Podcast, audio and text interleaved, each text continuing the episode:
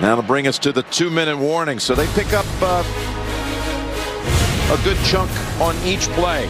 Double blitz up inside. Perfect play. The screen outside.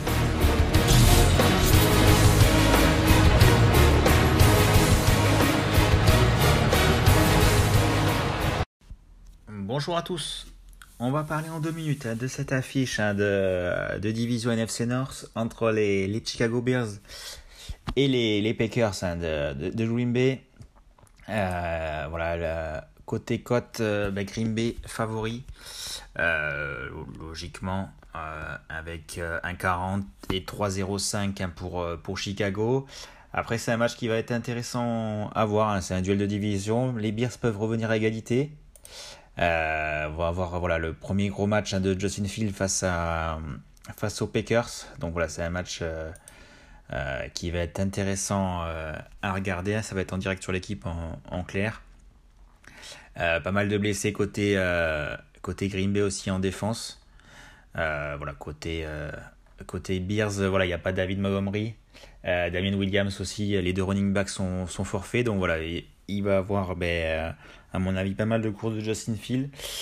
Euh, côté cote, moi j'aime. Euh, voilà, il y a Justin Fields à 3, 3,45. Forcément, il va être surveillé hein, vu qu'il n'y a pas beaucoup de, de running back. Euh, mais voilà, ça, ça, reste une belle cote hein, pour, un, pour un QB qui, qui, aime courir. Et on sait voilà, qu'au niveau de Green Bay, c'est pas forcément leur spécialité de courir ce, ce type de, de quarterback. Et surtout que Chicago à domicile, c'est deux victoires, euh, zéro défaite. Donc voilà, ça, ça, je pense que ça va être plus serré que, que les cotes euh, peuvent, euh, peuvent le dire.